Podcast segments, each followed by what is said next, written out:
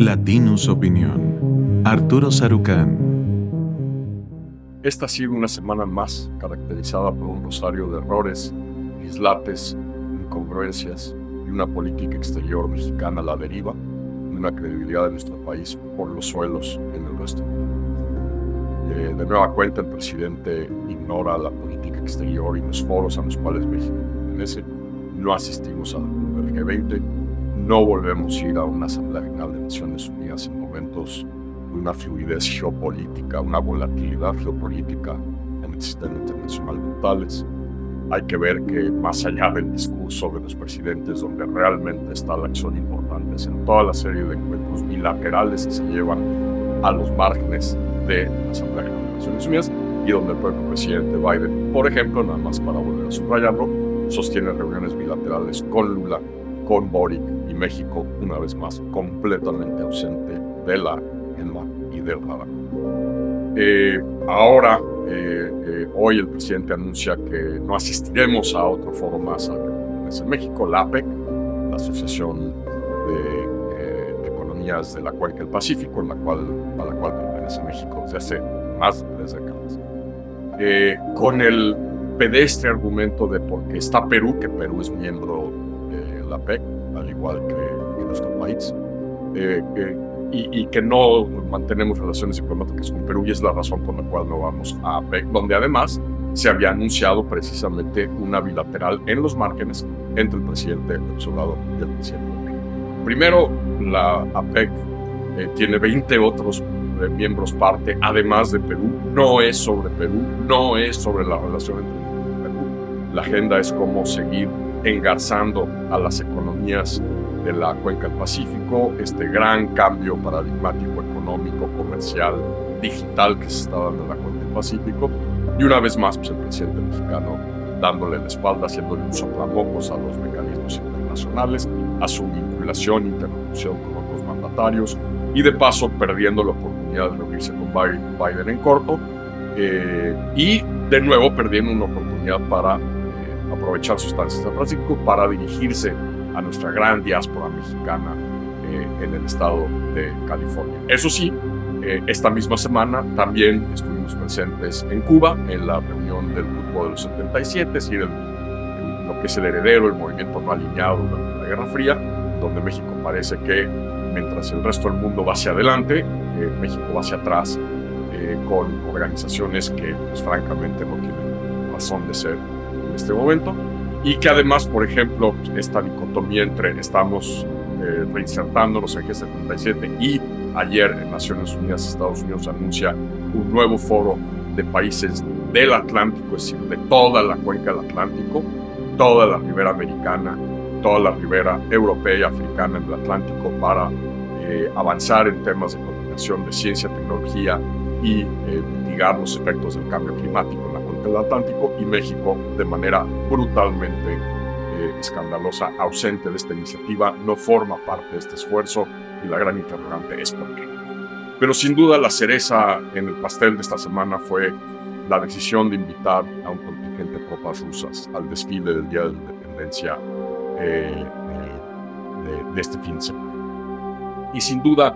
es decir, el desfile demuestra que hay un esfuerzo explícito por arropar a regímenes dictatoriales en la región, invitando a contingentes de Cuba, de Venezuela y Nicaragua. Pero el problema fundamental, donde hay una provocación, no solo a Estados Unidos, no solo a los países que han venido apoyando a Ucrania en sus esfuerzos por repeler la agresión rusa, eh, es un verdadero, es una verdadera provocación al sistema basado internacional, derecho eh, basado en reglas. Eh, y vayamos a desenmascarar las respuestas y las justificaciones que tanto desde la tele de presidencia eh, en Palacio Nacional como desde redes sociales y todas las los vasos comunicantes entre las granjas de Vox pro-rusas y las granjas de Vox pro-4T han estado eh, diseminando y regularizando en estos días. Desde la tele presidencial, el presidente subraya que hemos hecho mucho escándalo porque Hemos cuestionado la invasión rusa, pero no la China. Señor presidente, esto no tiene nada que ver con ideologías. Por cierto, Rusia ya no es un país comunista, lo dejó de ser básicamente a partir del 91, pero no es un tema tampoco geopolítico. El tema de fondo es que se está invitando un país que hoy ha violado el derecho internacional, ese que el presidente subraya defiende, ha violado los principios de la Carta de Naciones Unidas, esos principios que México hace suyos, eh, y eh, ha agredido de manera injustificada a una nación soberana independiente y cuyas tropas eh, son responsables de una serie de crímenes de guerra y de lesa humanidad que explican por qué la Corte Penal Internacional, la Corte Criminal Internacional, ha girado una orden de aprehensión en contra de Vladimir Putin por esos crímenes de lesa humanidad cometidas por las mismas tropas que están desfilando en la plaza, de, en, la, en, la, plancha del Zócalo Nacional. Que eh, otro argumento que en el pasado ya se le había invitado a Rusia. Sí, en el pasado Rusia no había, ni siquiera la última vez que Rusia participó, había invadido Ucrania y se había anexado Ucrania, mucho menos lo que ha ocurrido a partir de febrero del año pasado, en total violación a las normas del derecho internacional.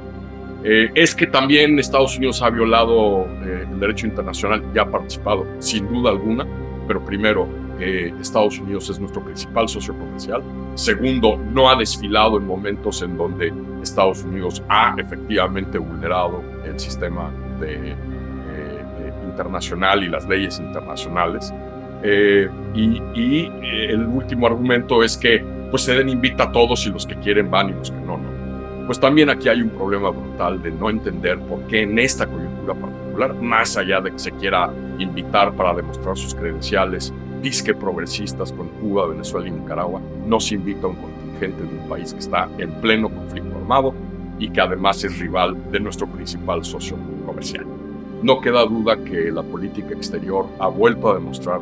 que no tiene brújula moral ni geopolítica, pero que además es un gobierno es, es, está caracterizada por la interacción de un gobierno Montessori, donde cada dependencia hace lo que se le ocurre. Este argumento del presidente que pues, fue Sedena, pues precisamente debería haber mecanismos de coordinación internos al, entre las distintas dependencias del gobierno federal, en donde este tipo de decisiones se consultan, se pelotean, se debaten. Y el problema es que ante además la eh, supina ignorancia del presidente de los temas de política exterior, tiene un gabinete que básicamente está haciendo lo que se le ocurre o lo que se le da la gana.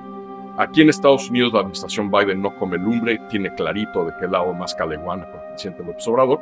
pero esta medida sí donde tiene un impacto directo, importante, brutal, es en el Congreso estadounidense, donde hay ya una lectura clara de hostilidad hacia México. Y segundo, en los niveles de opinión pública, hay que recordar que en una encuesta reciente de hace un par de meses, eh, de aquellos votantes estadounidenses que se identifican como republicanos o que votan a favor del Partido Republicano, brincamos del 18 al 46% en dos años de republicanos que dicen que identifican que México es un país enemigo. Pues vaya mensaje estamos mandando con el desfile de este contingente ruso en el Día de Independencia en la Ciudad de México. Es un momento, de nuevo, deplorable para nuestra política exterior.